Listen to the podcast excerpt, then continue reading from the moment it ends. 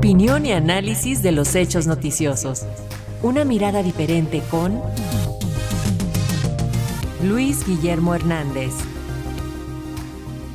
Y en materia política sigue la carrera por la presidencia en 2024. Las virtuales candidatas Claudia Sheinbaum por Morena y Xochitl Gálvez del Frente Amplio por México recorren el país buscando más adeptos a su causa. Claudia Sheinbaum en su gira por Coahuila exhortó a la población a mostrar unidad con el pueblo de México y compromiso con el proyecto de la Cuarta Transformación. Esto luego de señalar la importancia de privilegiar las causas de su movimiento para garantizar la continuidad en la 4T en el país. Recordó que en el proceso electoral pasado en Coahuila la falta de unidad llevó a la Cuarta Transformación a perder la gubernatura.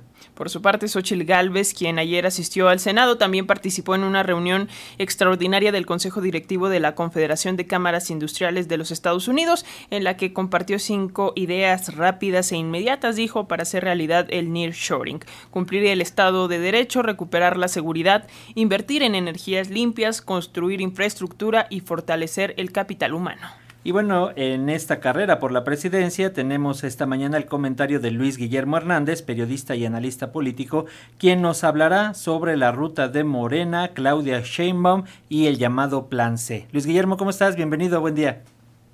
Muy buenos días, Paco, muy buenos días, Alexia, y a toda la audiencia de nuestra radio Educación.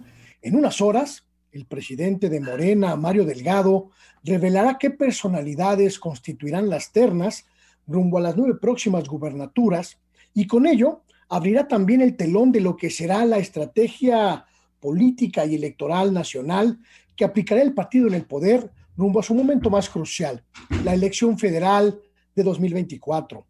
Todos dentro de Morena, aunque también en la oposición, parecen haber asumido como hecho una idea muy nítida. La elección presidencial prácticamente ya está decidida y Claudia Sheinbaum será la próxima presidenta de México, circunstancia sobre la que solo falta definir con qué margen de ventaja ganaría o arrasaría en la elección que se llevará a cabo el domingo 2 de junio de 2024. Y digo que parece haberse asumido como hecho porque tanto la dirigencia nacional de Morena como la propia ex jefa de gobierno trabajan intensamente ya en la dinámica de construir los escenarios que garanticen al movimiento de transformación la mayor cantidad de triunfos en la disputa electoral por las nueve gubernaturas y las 628 posiciones en el Congreso Federal, entre diputaciones federales y senadurías. Prácticamente desde que recibió el bastón de mando de manos de López Obrador, Sheinbaum ha trabajado sin descanso en la construcción de este objetivo la anhelada mayoría parlamentaria total, que Morena y sus aliados ganen los 300 distritos en disputa y que la suma permite el mayor número de posiciones parlamentarias afines, el llamado Plan C. Para ello, la primera estación son las nueve gubernaturas en disputa. Colocar en esas posiciones a las figuras electoralmente más potentes, sin importar a qué corriente o facción o grupo morenista pertenezcan, y que, como me dijo una fuente del partido, sean nueve poderosos imanes de votos para el movimiento de transformación. La posibilidad real de personajes como Omar García Harfuch de alcanzar la candidatura en Ciudad de México, que ha generado tanta controversia interna, está directamente relacionada con esa estrategia. Si objetivamente las encuestas lo señalan como favorito del electorado y la figura del exsecretario de Seguridad capitalino garantiza la mayor cantidad de votos dentro y fuera del movimiento, será el candidato. Y lo mismo ocurrirá en el resto de las entidades y en los escenarios municipales y parlamentarios donde habrá renovación de mando.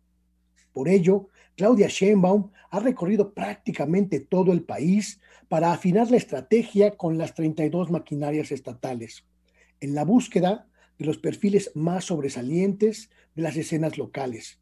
Con ese objetivo ha recorrido el país haciendo contactos, sumando alianzas, algunas, hay que decirlo, excesivamente pragmáticas. Morena está aceitando una de las maquinarias político-electorales más poderosas y estructuradas de toda la historia de la izquierda mexicana. Un aparato sin precedentes. Solo falta saber si resulta exitosa para profundizar la transformación en 2024. Ese es mi comentario. El cual te agradecemos como todas las, todos los jueves, Luis Guillermo. Un abrazo y seguimos en comunicación.